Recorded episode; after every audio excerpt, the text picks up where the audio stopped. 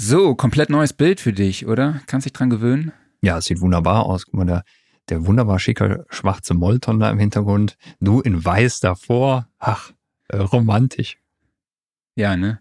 Wir alle, die uns jetzt zuhören, die können das jetzt natürlich nicht sehen, aber ich habe einen neuen Streaming-Arbeitsplatz, denn ich bin mit meinem mit dem Streaming-Studio aus dem Proberaum im Verlag ausgezogen und habe mich jetzt hier bei uns im Schlafzimmer breit gemacht. Meine Frau freut sich sehr, aber ich habe hier wirklich jetzt ein schickes kleines Bedroom, Bedroom Studio. Also ich bin jetzt wirklich so ein Bedroom Producer, habe einen neuen Tisch von Session Desk Home, über den ich gleich noch ein bisschen was erzähle. Nutze jetzt auch eine Sony ZV1 und ich hoffe, dass die Technik durchhält heute, ja. Ja, ich auch. Wie viel zahlt uns äh, Session Desk und Sony dafür, dass du sie gerade erwähnt hast? Gar nichts. So viel für Steinberg, oder? Dazu kommen wir später. Okay. okay, ich würde sagen, legen wir los, ja? Yes.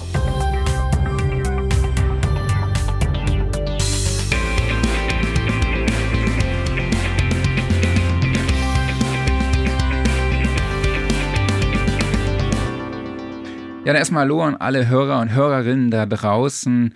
Hier bei der 45. Episode unserer kleinen Tontechniker Selbsthilfegruppe am Donnerstagmorgen.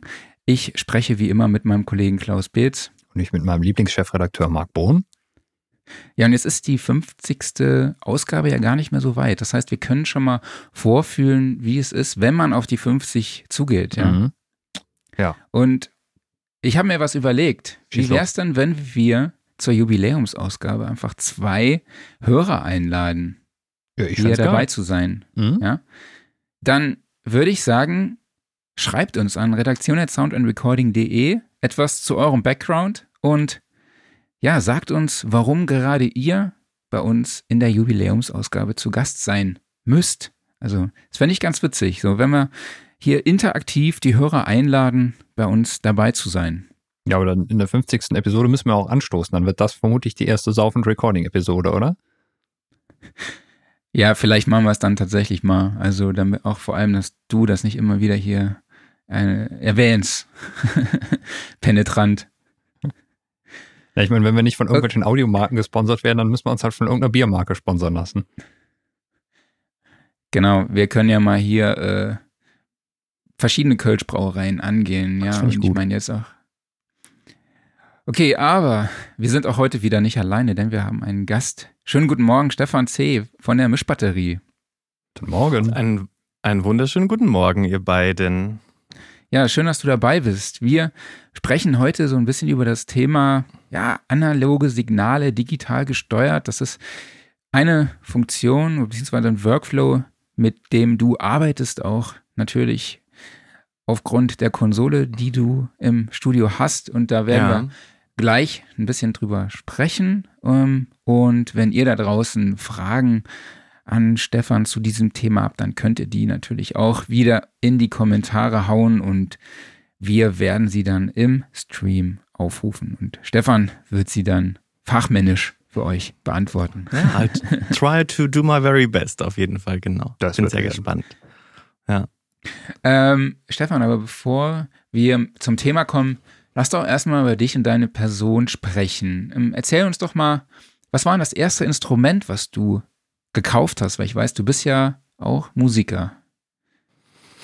Oh, das geht weit zurück. Ich bin selber Keyboarder. Ich habe als Keyboarder angefangen ähm, in ganz jungen Jahren, 1990 sowas rum. Also ich bin schon ein bisschen älteres Baujahr. Auch wenn man es mir nicht so ansieht. Quatsch. Da hast du dich gut gehalten. ja, genau. Ähm, ich habe früh angefangen mit einer Band, wie damals wahrscheinlich, äh, oder wie viele, die jetzt heute im Studio auf der anderen Seite der Scheibe ähm, gelandet sind. Und habe ähm, mit einem ganz einfachen Keyboard angefangen und äh, mit ein paar Jungs, mit meinen Freunden wollten wir natürlich die, oder wollten wir die Rock-Weltherrschaft an uns reißen und irgendwann im Olympiastadion spielen. Es ist nicht ganz so geglückt bis heute, wobei ich der Einzige bin von unseren Jungs damals, die immer noch in der, ja, ich arbeite in der Musikindustrie und ähm, bin eben aus dem Band-Kontext, wie ich gerade schon gesagt habe, dann auf die andere Seite der Studioscheibe gewandert. Ähm, ich bin dazu gekommen, weil wir natürlich, oder wir hatten damals, äh, wie viele junge Bands, haben einen kleinen Proberaum, ähm, dann mal das erste 8-Spur-Kassettendeck, äh, 8-Spur Viertelzoll, diese ganzen Geschichten, dann die ersten Adats 1995 und ein ganz berühmtes, äh, äh, wie hieß das, Achtbus, da weiß nicht, ob man den Namen sagen darf. Klar, Das darfst du. wir So werfen, was- wir werfen ja ständig Namen rein. Achso, okay, wusste ich nicht. Okay, aber wir haben ja, oder damals gab es dieses, äh, diesen Klon von Mackie, diesen Behringer MX8000, was Ach so, wahrscheinlich diese- sehr weit. Dieser Name. Dieser Name. Der Verstehe, der auch Name, der nicht genannt gefallen. werden darf. Doch, Okay. das ist okay. Und damals äh, hat man halt irgendwie angefangen und versucht, irgendwie äh, geilen Sound äh, hinzubekommen mit dann dem ersten Hardware, Alese 3630 Kompressor oder diesen ganzen Geschichten. Spannende Zeit und ähm, wann war das? So 96, 97, genau. Und, und ähm, dann habe ich äh, irgendwann entschlossen, diesen ganzen Weg weiterzugehen. Ähm, und bin Gott sei Dank dann hier irgendwann gelandet auf der Seite des Mischpuls. Aber was, was war jetzt dein erstes Instrument, was du gekauft hast? Ein Weißt du das wirklich, das war ein, ich krieg den Namen nicht mehr zusammen. Es war ein Yamaha PSR, ich, irgendwas so in der 120 Mark Klasse. Also so ein ganz, ganz einfaches, billiges Keyboard, was ich mir damals von meinen Eltern zu Weihnachten äh, gewünscht habe. Und meine Mutter dachte damals, hey, was will der Junge mit Klavier? Sie hat es gehasst. Sie wurde von ihren Eltern quasi gefoltert, Klavier zu lernen. Und, ähm, und ich bin da selber irgendwie ähm, nach einem Schulfest, dachte ich mir, okay, ich muss das irgendwie machen. Und ja, dann war das so der, der, die, das erste kleine Instrument. Ja. Und dann warst du auch an der SAE, richtig? Ja, ich habe also ich in der Schulzeit, ich habe ich habe Abi gemacht 1997. Ähm, wir hatten damals die Kinderband und äh, die ersten kleinen Erfolge, auch mal eine CD aufgenommen, damals in Eigenregie, total äh, low budget, aber eigentlich ganz gut. Manchmal ist man froh, dass es noch vor der Internetzeit war, weil sonst wären diese ganzen ähm, Spuren heute noch äh, hörbar und dann vielleicht gar nicht schlecht, dass es noch vor dem großen Net-Dings äh, alles gewesen ist. Ähm, und ich habe dann, äh, ich bin mit meiner Frau, mit meiner heutigen Frau äh, schon sehr lange zusammen. Ich war, wir waren damals schon ein Paar und ähm, ich hatte damals nach dem Abi die Möglichkeit, äh, entweder nach Detmold zu gehen, ähm, Tonmeisterstudiengang oder, äh, und, oder nach Graz. Äh, und ich wollte damals schon äh, in meinem sozialen Umfeld bleiben. Ich wollte jetzt nicht irgendwie äh, wohin ziehen.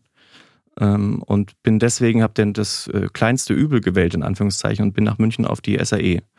Ähm, und habe ähm, hab damals aber schon mein kleines Homestudio gehabt, also dann auch schon ein bisschen professioneller und ähm, größeres Pult und dann äh, den Aufnahmeraum so ein bisschen ähm, mit, mit ganz einfachen Mitteln äh, versucht, akustisch zu optimieren und diese ganzen Geschichten, wie man eben so immer weiter beginnt und hatte dann mein eigenes Gewerbe angemeldet, bin auf die SAE und habe da äh, die Möglichkeit gehabt, mein, mein ganzes äh, verrücktes Dasein schon so ein bisschen, äh, bisschen mehr angeleitet zu bekommen. Ich meine, ich hatte noch nie eine äh, vor einer nie VR gesessen oder habe noch nicht mit einer Studio arbeiten dürfen. Und das war eine spannende Zeit, weil man, weil man einfach so diesen nächsten, nächsten Schritt machen konnte und, und auch, ähm, wie soll ich das sagen, ähm, oder wir hatten damals einen ganz engen Freundeskreis, wir waren drei, vier von unserem Kurs, die sich wirklich, also die, wir hatten alle schon, wir wussten, was wir da taten, so ungefähr. Also man hat schon gewusst, man muss jetzt nicht lernen, was macht ein Equalizer oder diese Geschichten. Und wir konnten uns in, diesen, in dieser Spielwiese SAE einfach ein bisschen austoben und haben uns, äh, darf man gar nicht laut sagen wahrscheinlich, aber auch mal nachts einschließen lassen von einem bekannten. Supervisor und, und haben da im Schlafsack vor der Konsole verbracht und haben versucht, da irgendwas Späße zu machen. Und wir haben uns wirklich viel versucht, da ähm, beizubringen in dieser, in dieser, in dieser Phase. Ja. Hab dann auch ja, den. ist, Entschuldige? ja, das ist ja auch so dieses Wichtige, worüber wir auch oft sprechen, diese Eigeninitiative, die man äh, an der SAE eben haben muss, ja, also was ja auch ganz cool ist, ja, also ich glaube, aber du hast dann, dann dort auch den Bachelor of Recording Mhm. Arzt, Arzt gemacht, ne? Arzt. Bachelor of Recording Arts, das ist ja eigentlich gar nicht schlecht. Also ich muss mal schauen, ob, der, ob die Internetseite noch frei ist. genau. ja, ähm, zu der Zeit waren sich meine Eltern noch nicht so ganz sicher, ob das hier eine gute Idee ist mit Musik und äh, lauten okay. Gitarren und, äh, und langen Nächten. Und ich meine, ich habe zu der Zeit äh, teilweise auch bei mir im eigenen Studio schon ganz fürchterliche oder fürchterlich darf man gar nicht laut sagen, mal ganz wilde Produktionen gemacht, so oft an Wochenenden, oft irgendwie rund um die Uhr. Und ähm, äh, genau, und dann habe ich gesagt, okay, lass uns äh, das auf ein einigermaßen äh, Fundament bringen und habe diesen, diesen, diesen Bachelor of Recording Arzt mitgemacht. und ähm, das Schöne an der, an der Sache war, ähm, dass es berufsbegleitend ist und du gar nicht viel äh, Präsenzzeiten hast. Ähm, vergleichbar mit dem Lockdown heute vielleicht so ein bisschen. Nee, nee und, ähm, und man eben äh, die Sachen, die einem äh, angeleitet wurden, also wie gesagt, das hat auch wieder ganz viel Selbstinitiative dazugehört, äh, konnte man in sein eigenes ähm, berufliches Umfeld äh, einbringen. Ich habe den ersten Businessplan, äh, den ich für dieses äh, Studium gemacht habe, habe ich für mein eigenes Studio eins zu eins anwenden können. Äh, mhm. Marketingstrategien, Pressemappen, dieses ganze Zeug habe ich alles eins zu eins für meine eigene Arbeit oder für meine Selbstständigkeit ähm, angelegt gehabt und das war ganz gut. Und äh, ich musste dann ich gezwungenermaßen ein Praktikum äh, innerhalb dieses Studiengangs machen. Und das hat mich Gott sei Dank dann in den nächsten Schritt gehoben, weil ich hatte mich dann in München ähm, in den großen Studios, die es damals gab, ähm, beworben und hatte dann ähm, in den, einen Zuschlag für eine Assistenzstelle in Tutzing am Starnberger See in den Studios, die Peter Maffay mal gebaut hat. Ähm, drei große Studios, alle mit SSL-Konsolen ausgestattet, damals noch Sony Dash basiert. Und Anfang der 2000er war es natürlich eine, eine Phase, wo du wo Musikproduktion noch ganz anders funktioniert hat. Da war das eine richtige Wertschöpfung. Du musstest äh, vor dem Künstler da sein, du musstest Bandmaschinen einmessen, du musstest, äh, das war viel mehr Handwerk als heute noch. Irgendwie. Mhm. Du hast ja immer zusammen im Studio gesessen. Es gab einen Arrangeur, es gab einen Toningenieur, es gab den Producer und den Musiker. Also es wurden nicht einfach nur Files gebounced und dann äh, rumgeschickt in der Welt, so wie wir es heute machen. Und es war eine sehr, ähm, war für mich der Sprung in die Branche. Ähm, habe da äh, fünf Jahre sehr intensiv gearbeitet und vieles, viel, vieles lernen dürfen, auch natürlich durch das Miteinander. Ich meine, wenn da jeden Tag sechs, sieben, acht Leute in einem Haus an Musik arbeiten, ist es ein sehr kreativer Austausch und ähm, passiert sehr viel. Ja. Klar. Hattest du dich bei den Studios einfach auf gut Glück beworben oder hattest du da schon irgendwie vorher Kontakte durch ähm, Vitamin B? Nee, gar das nicht. Das waren ja schon sehr renommierte Studios dann eigentlich schon ja. direkt, ne? Nee, ich hatte, ich hatte eben äh, durch diesen Studiengang oder durch dieses Studium eine fantastische Marketingmappe zusammengestellt. Here I am, also auf Englisch, weißt du, so in so einem großen Ohr. Und das war hat wahrscheinlich, nee, ich habe mich einfach eine, mit einer schönen Bewerbung dort beworben und hatte dann ähm, von zweien hatte ich nichts gehört tatsächlich. Okay. Äh, und von einem, der rief dann an, Hi, this is George from Park Studios. Uh, can you be here tomorrow morning at 9 o'clock? Irgendwie so. Und dann äh, war ich da. Man musste natürlich diese, diese Chancen sofort nutzen und äh, ja.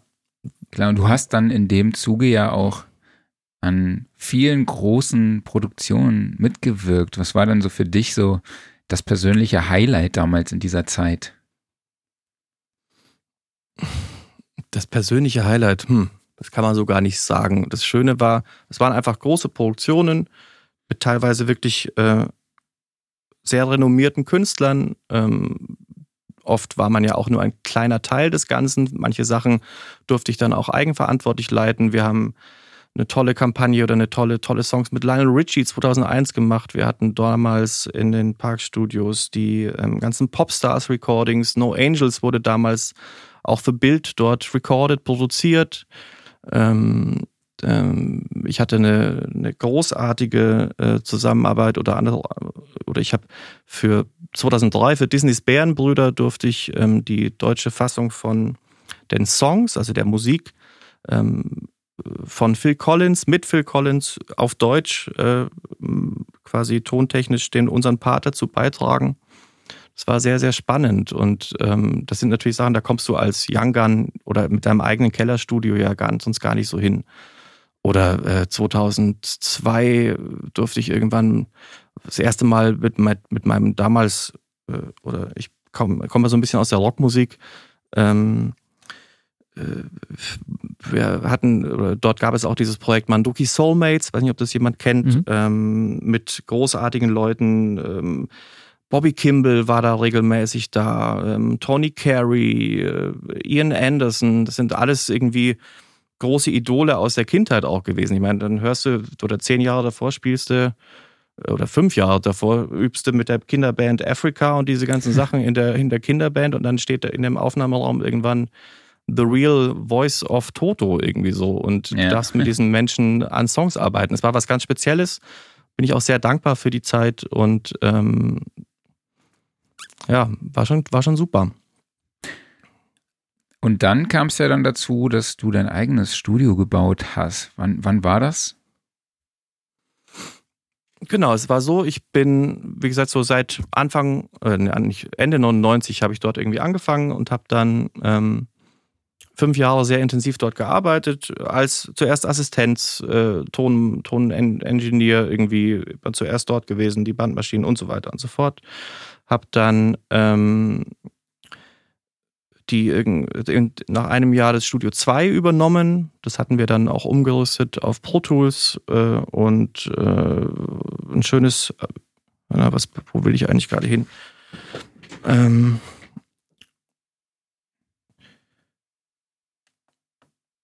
genau, es wurde, wie soll ich sagen, ich konnte natürlich immer mehr äh, war, äh, Verantwortung wahrnehmen und ich habe dort bis 2005 ähm, gearbeitet und habe dann ähm, bin dann Daddy geworden, habe als äh, dadurch, dass ich viel unterwegs war oder viel dort war, ähm, versucht, äh, mir einen Arbeitsplatz für meine, für meine ganzen Geräte, was ich mir angeschafft hatte oder was natürlich auch mitgewachsen ist in dieser Zeit, wollte ich einen, einen Raum für mich bauen, wo ich äh, arbeiten kann. Ein eigenes Studio war immer der Traum.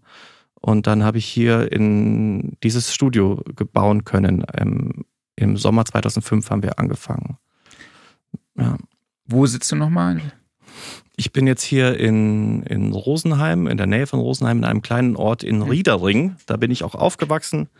Ähm, ich wohne hier mit meiner Frau, mit meinen beiden Kindern und habe ähm, quasi einen Arbeitsweg von 22 Treppenstufen, bis ich hier in dieser Regie bin und, äh, cool. und ähm, genau, verbringe jetzt meist die meiste Zeit äh, hier in diesem, äh, in dem Studio, ja. Gehst du dann auch zum Eishockey oder in Rosenheim? ja, das ist eine lange Zeit her. Ich tatsächlich 1900, wann war das? 89 waren die noch deutscher Meister, gell? Ja. Ja, da war ich tatsächlich als, wie alt war ich da? 13, 12. Ach, witzig. witzig. Mhm, hatte ich eine Dauerkarte, ja. Cool. Mittlerweile ist es ja ein bisschen kleiner geworden, auf jeden Fall, ja. Ja, Oberliga, ne? Und ähm, ja, aber die leiden natürlich jetzt auch gerade unter der aktuellen. Total ja. Corona-Situation. Ähm, aber du erklär doch, dokumentier doch mal so ein bisschen den, den Studiobau. Also du hast ja auch erzählt, dass du auch teilweise selbst gemauert hast. Es stimmt. Also äh, ich, äh, ich, ich komme aus einer Zeit, äh, da war das einfach super fancy ähm, oder da hat man immer von diesen großen Räumen, Pulten, tolle Akustik geträumt. Da war noch nicht so dieses, okay, lass uns es möglichst, möglichst klein und und ähm, ergiebig machen. Vielleicht bin ich auch dummerweise fünf, sechs Jahre zu früh dran gewesen und dann, vielleicht hätte ich dann alles anders gemacht. Ähm, der Plan war einfach hier einen, ein, ich habe eine große Betonkiste ausheben lassen, das habe ich natürlich nicht selber gemacht. Ähm, 18 auf 8 Meter, äh, also ein Riesenloch im Erdreich und habe, ähm, äh, habe dann angefangen, meinen Plan dieser Regie oder dieser ganzen Infrastruktur hier ähm, umzusetzen. Ich habe da sehr lange dran gearbeitet, auch schon in der Zeit davor. Also ich habe, ich weiß noch, ich habe kleine ähm, Miniaturen, äh, Baupläne und wie sagt man, Skizzen gehabt und immer mal wieder die Aufnahmeräume gedreht und so weiter und so fort. Mittlerweile ist es, also es, könnt ihr euch so vorstellen, es ist eine Kiste, die ist ungefähr so groß. In der Mitte ist die, die Regie. Die Regie ist, hat das Fenster nicht nach vorne raus, sondern seitlich. Ich habe hier auf der, naja, von euch aus gesehen rechts bei mir die linke Seite einen kleinen Aufnahmeraum um die 14, 15 Quadratmeter ohne die Akustik ähm, für Vocals, eben alles mit kurzer Nachhaltzeit, geht auch ein kleines jazziges Set rein. Auf der anderen Seite ein größerer Aufnahmeraum mit knappen 60 Quadratmetern. Also auch nicht die Überdimension. Also ich hatte mich damals äh, auch gefragt, okay, müsste man ein klassisches Mietstudio designen mit gro groß, größer. Und ich habe mich damals dagegen entschieden, ich wollte eigentlich, ich wollte für mich einen Raum haben oder einen Studiobetrieb machen können, wo ich alles, was ich aufnehmen möchte, aufnehmen kann. Ähm, also Drums klingen auch fett in dem, in dem Aufnahmeraum. Ähm, Streichquartett geht auch noch gut. Alles, was dann ein bisschen äh, größer äh, äh, sein muss wie Orchesteraufnahmen, macht man dann eh woanders. Also das ist das Einzige, äh, wo man remote irgendwo arbeitet, aber sonst lässt sich ja eigentlich alles machen. Und ich habe viel geplant. Ich habe einen guten Freund damals gehabt, den äh, Charlie Boheimet. Ich weiß nicht, ob ihr den kennt. Nee. Ein, nee, ein, sagt mir nichts. Namen sagt, kennt, kennt man eigentlich schon in der Szene. Der hat damals Anfang der 2000er auch die Marke API nach Deutschland gebracht, so ein bisschen, bevor okay. es in den großen Vertrieben ähm, angekommen ist. Und ähm, wir haben noch ein paar Sachen gemeinsam abgestimmt. Und tatsächlich habe ich die, die ersten 80 Zentimeter der, der Grundmauern der Regie oder der, der Räume habe ich dann auch alles selber noch gemauert am Anfang und mit sehr viel Eigenleistung ähm, versucht, einfach was Gutes zu machen. Ich hatte damals nicht die Mittel, dass man sagt, okay, hier nimmt man einfach 100.000 Euro in die Hand und dann hat man ein schönes Studio. Sondern musste, musste mir für jedes Detail ähm, sehr viel überlegen. Und das, das merkt man heute noch. Ähm, jeder, der hier reinkommt, äh, spürt, glaube ich, diese Atmosphäre, dass es vielleicht nicht immer überall perfekt, so vom Handwerklichen ist, ähm, wenn man so genau hinschaut, aber es ist einfach mit sehr viel Liebe gemacht, ja. Ja, cool. Ähm, und was gehört aktuell so zu deinen Tätigkeiten? Ist das hauptsächlich Recordings oder Mixings oder machst du auch andere Produktionen? Also es ist ja auf so, wie kann man sagen, auf drei äh, Beine gestellt. Das ist klassische Engineering, einfach, wenn man sagt, okay, du recordest äh, Sachen, gibst vielleicht an, an jemand anders was weiter. Das kommt immer mal wieder vor. Ähm, ich würde sagen, es ist so ein bisschen projektabhängig. Dann gibt es Sachen, die ich einfach nur mische, wo Leute, äh, in, egal wo, ähm, ihre, ihre Tracks produzieren und auch, ui, was passiert hier? Es war Licht. Geht das Licht an? ist Licht angegangen. Warte mal, ich mache das mal ganz kurz. Mhm. Das äh, kommt mir ja Spanisch vor. Das ist das Schöne an der Live-Sendung. Da passieren halt immer mal wieder unvorhergehende Sachen. Genauso nebenan geht jetzt, glaube ich, genau. gleich wieder der Baulärm los. Spannend. Ja, okay. bei mir mäht auch jemand den Rasen. Frechheit, echt? Aber, ja. Krass, höre ich gar nicht. Ich weiß nicht, ob okay. man das hört. Wo waren wir gerade? Mhm. Dir kam eine drei Säulen. Genau, Mixing, klar, wenn du, äh, ich habe äh, Kontakte überall nach Deutschland. Es gibt Jungs, die hocken in Berlin in einer Altbauwohnung ähm, und kommen vielleicht dann soundmäßig nicht ganz dahin, wo sie wollen. Äh, da springe ich einfach ein und mische die Sachen hier mit meinem Sound, mit meiner ganzen Attitude, mit meinem, ja, mit meinem Setup.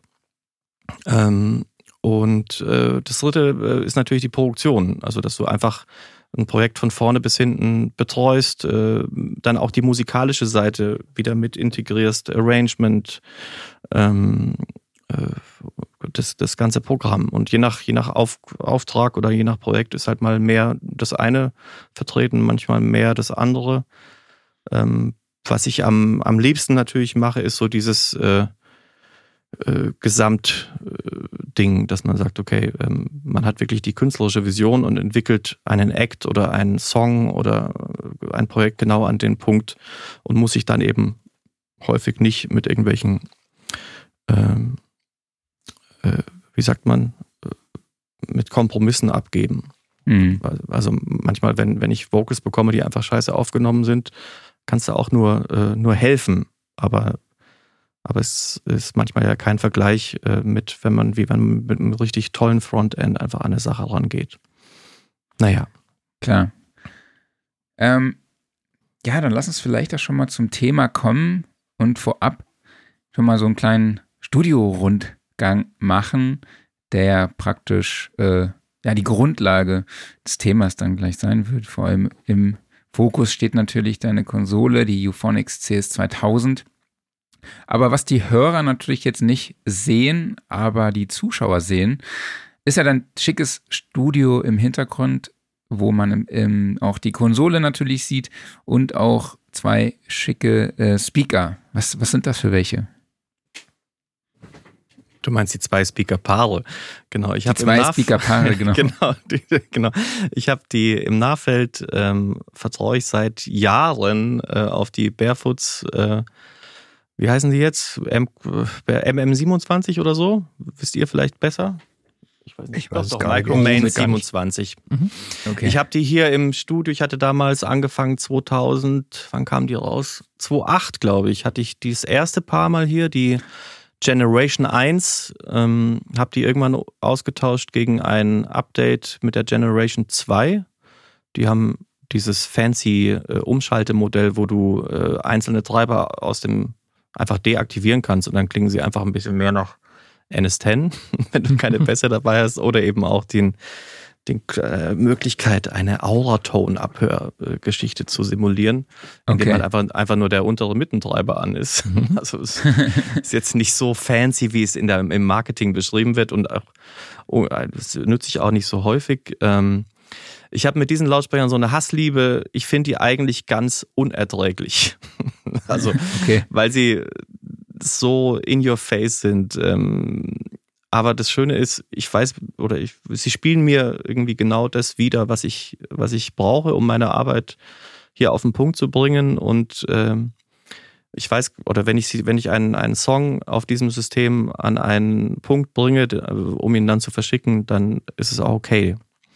Also dann überliefert es sehr, sehr gut, dass, dass dieser Two-Track und dafür äh, sind sie einfach ein unversichtbares Werkzeug, die Barefoots. Ja, da habe ich immer mal wieder auch was anderes ausprobiert, ähm, bin aber nicht so zufrieden. Also ich, die, die machen irgendwas hier in diesem Raum, funktionieren für mich und äh, geben mir die Impulse, die für mich äh, anscheinend wichtig sind für meine Arbeit.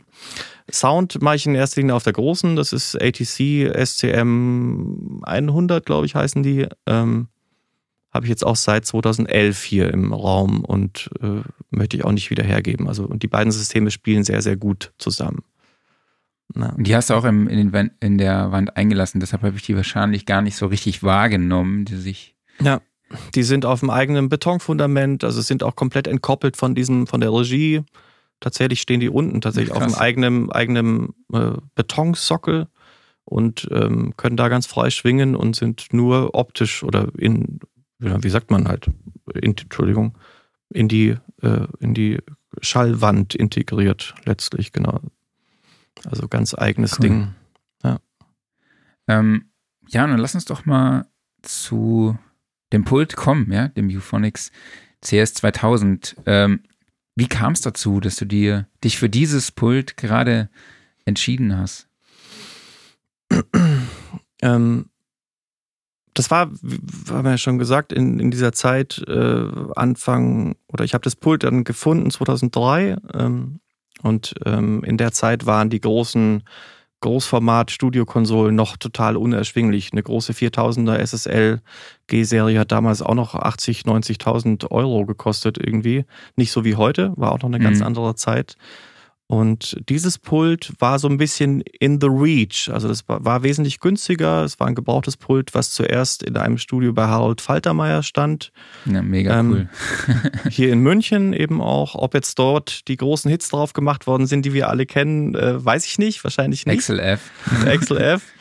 ähm, äh, aber es sind viele schöne Projekte drauf gemacht worden und es hat, es war auch so ein bisschen aus der Not raus. Es war ein Großformatpult in einer äh, technischen äh, Kategorie wie die großen Neves, also diese, sagen wir mal, VR-Serien und sowas, oder wie die SSLs. Ähm, ganz viele Kanäle, wichtig in dieser Zeit damals, wo man noch nicht so viel computerbasiert gearbeitet hat. ähm, und äh, es hat hier auch in den, in, in, also ich habe das Studio um diese Konsole herum gebaut. Was man jetzt nicht sieht, hier hinten in der Wand ist ein Remote-Patch, Es gibt einen Maschinenraum, da steht das eigentliche Pult. Das sexy an dem Pult ist, dass der, dass es abgetrennt ist. Es hat einen komplett analogen Signalfluss äh, verbaut in Towern, äh, wo die einzelnen Kanalzüge drin sind, die einzelnen Kanalbleche, wie in jedem anderen oder in jedem anderen Mischpult stecken ja die Kanalzüge einfach unter den Potis drin. Hier mhm. ist es mhm. einfach getrennt. Es gibt diesen Controller hinter mir. Ähm, ist eigentlich cool. nur ein, ein großer MIDI-Controller, äh, auch wenn es sehr nach Pult aussieht. Absolut. ähm, wird nicht heiß, äh, sendet Daten und, äh, und steuert die Tower, die im Maschinenraum hinten drin sind, die werden auch sehr warm. Ich meine, wir sprechen hier um eine, äh, von einer Technik, die ich glaube 1992 sowas entwickelt genau. und gebaut wurde, die Anfänge der Digitaltechnik, äh, wo man sehr viel äh, Hitze erzeugt und Stromkosten ohne Ende und aber es ist ein Pult, was ähm, was gut klingt. Die Filter sind sehr, sehr gut und der Vorteil ist, es ist ein analoges Pult, was du komplett äh, steuern kannst, äh, dynamisch als auch Snapshot-mäßig. Also ich habe eine Automation, Snapshot oder auch dynamische Automation selbst von den EQs zum Beispiel, also Timecode abhängig und das war damals zu der Zeit, wo ich sage, wow, ich kann kann äh, Filterfahrten machen und ich kann EQen, äh, wo man eben noch nicht so viel im Protos auch gemacht hat. Ja. ja, vor allem auch so Total Recall und sowas, ne? dass man Super. 92 schon so eine Technik hatte, finde ich eigentlich ziemlich krass. So. Ja.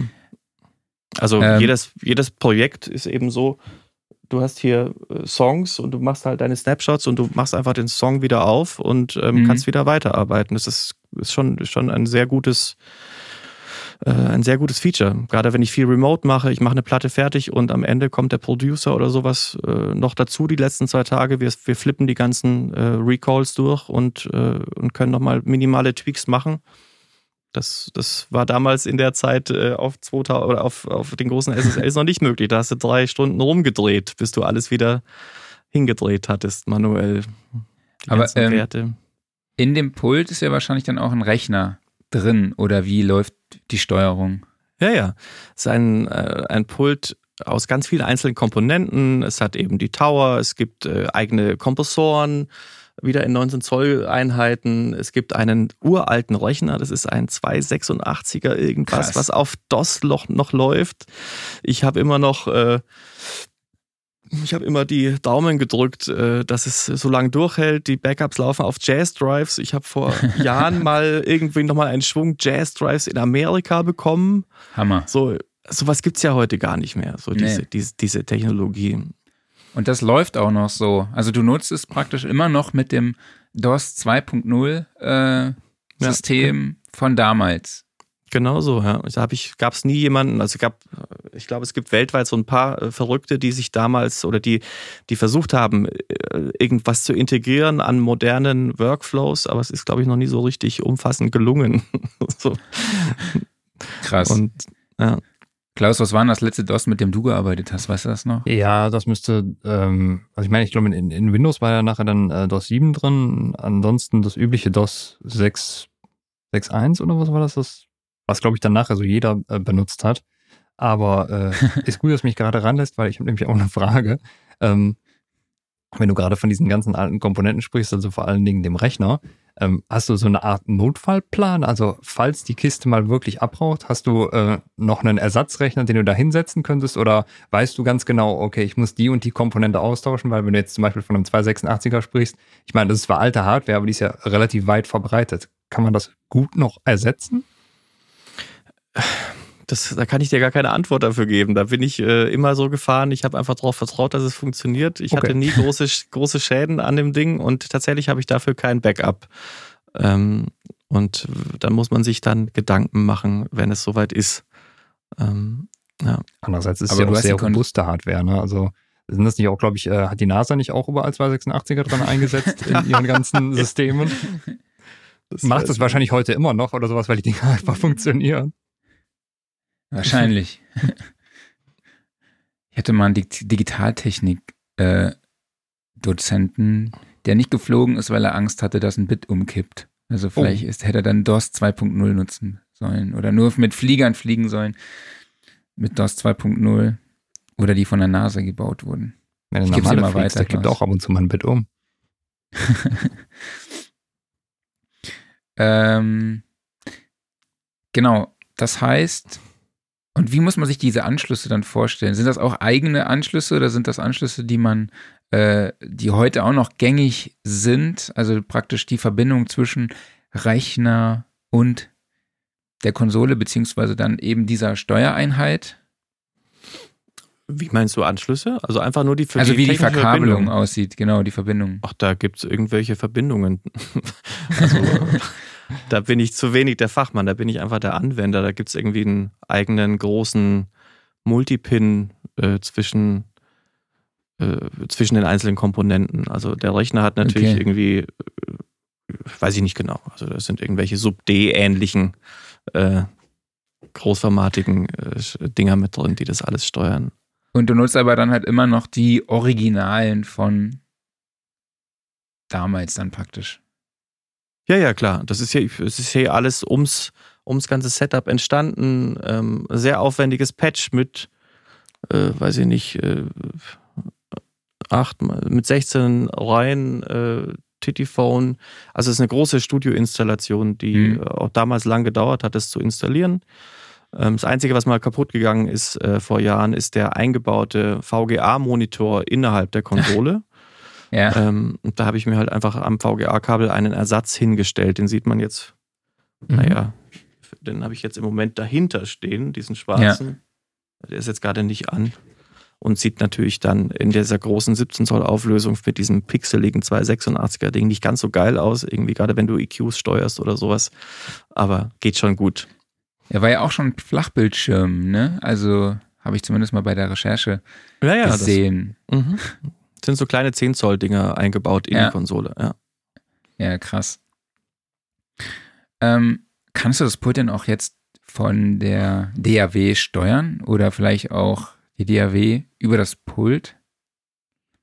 Da gibt es so ein paar, ähm, habe ich ja gerade schon gesagt, es gibt so ein paar Verrückte auf der Welt. Äh, da gibt es Leute, die damit jetzt anfangen, mit diesen MIDI-Control-Daten zu manipulieren und das zu, äh, also vor, ich glaube, zwei Monaten habe ich gesehen, dass jemand in äh, Australien es geschafft hat, dass er die äh, Automationen auch, äh, also dass, dass du die Fader aus dem Pro Tools wirklich auf den Fader in der Konsole bekommst. Und das ist natürlich sehr, sehr spannend, wenn man diese alte Technologie irgendwann so weit bekommt, dass sie mit den, mit den neuen DAW-Systemen irgendwann synchron spielt.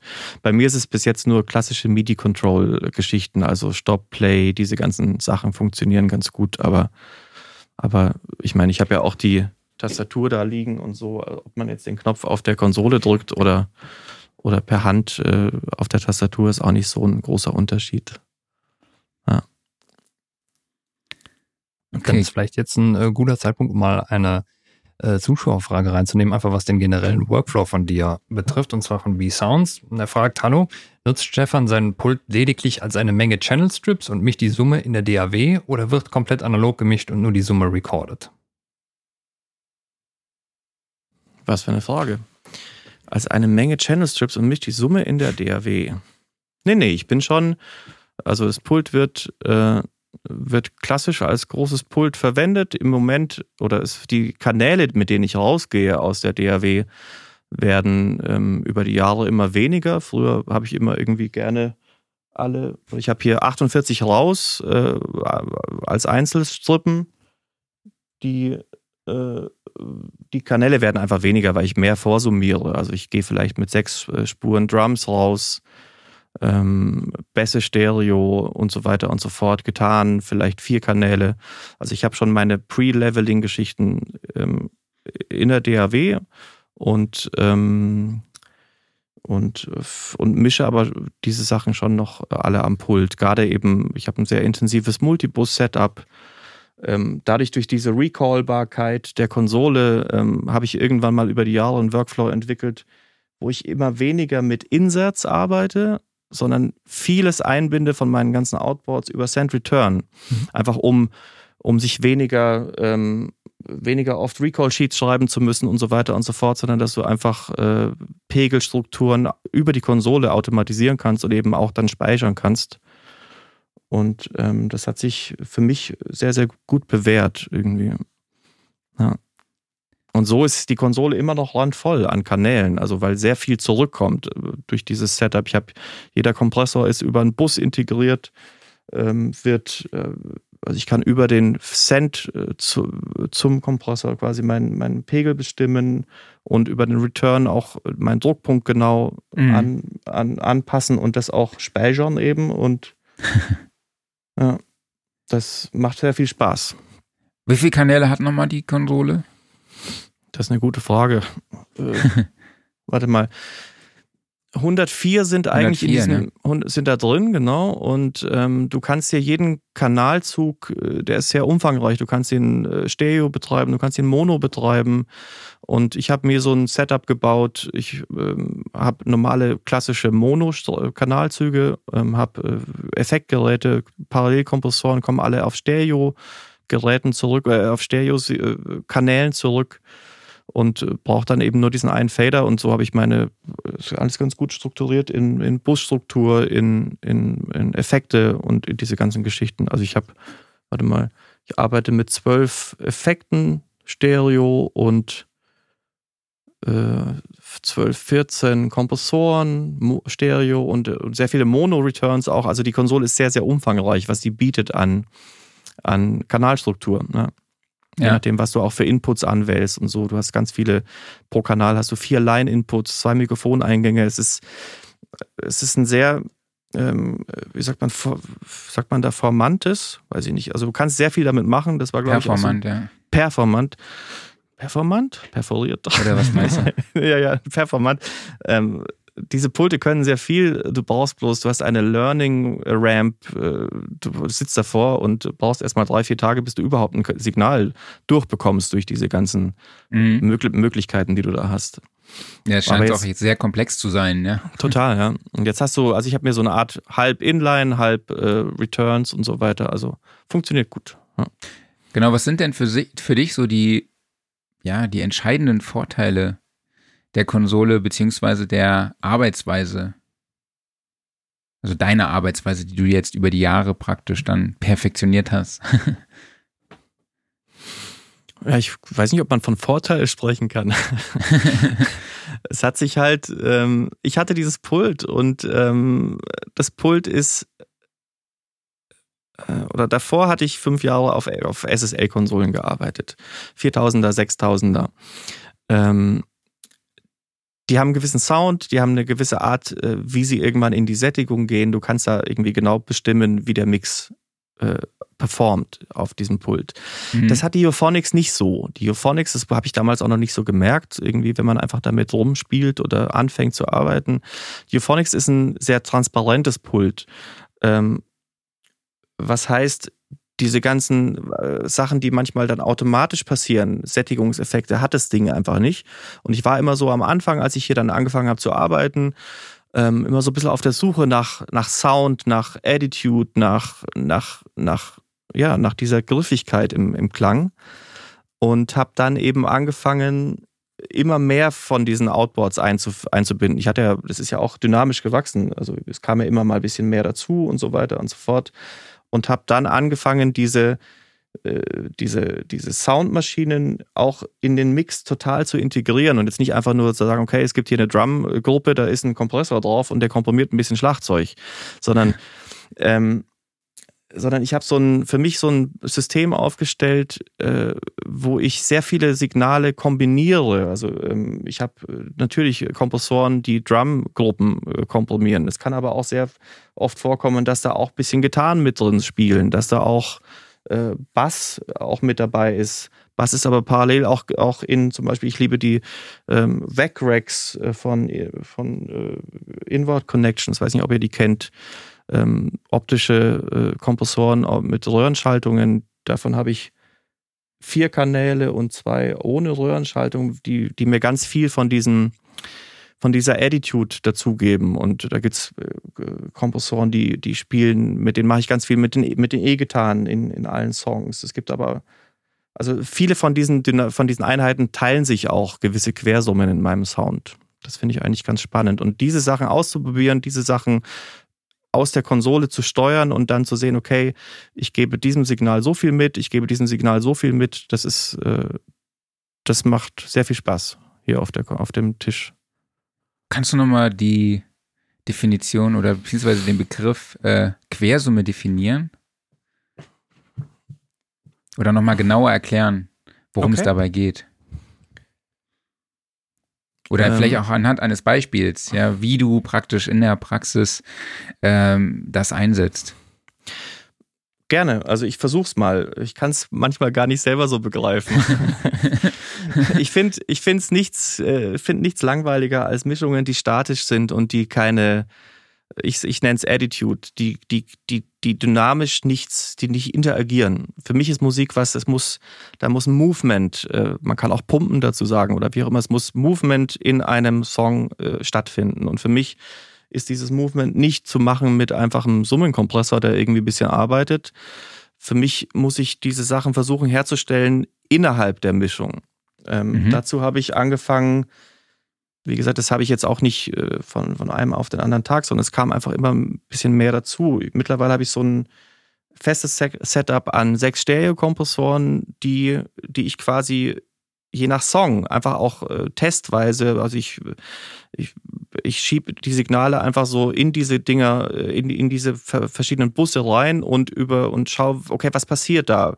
Wie viel, wie geil ist es, wenn die Drums, also Drums haben natürlich immer, sind in den ersten zwei stark mit drin, die machen auch nicht viel und dann kombiniere ich so ein bisschen, okay, was kommt dazu, wo kann ich den Bass mit etablieren, wo, wo schaffe ich dann auch meine, meine Tiefe im Mix für gewisse Sachen. Ähm, Mhm. Also meine, die, ich habe einen Kompressor, das ist ein 1178, der ist für mich quasi die Backwall ganz hinten im Mix. Alles, was dort reinkommt, der wird, da ist, ist eine Gain Reduction von, was weiß ich, wahrscheinlich 10, 12 dB drauf der mhm. natürlich von den, von den Drums auch äh, hauptsächlich getriggert wird. Und alles, was ich dort mit reinschiebe, kann ich ja, je mehr Energie ich in diesen Kompressor schiebe, desto energetischer wird es und klingt äh, interessanter, aber es kommt nie weiter nach vorne, was der Kompressor nicht zulässt, weil der Kompressor natürlich immer diesen Bounce ähm, von dem Groove des Songs hat.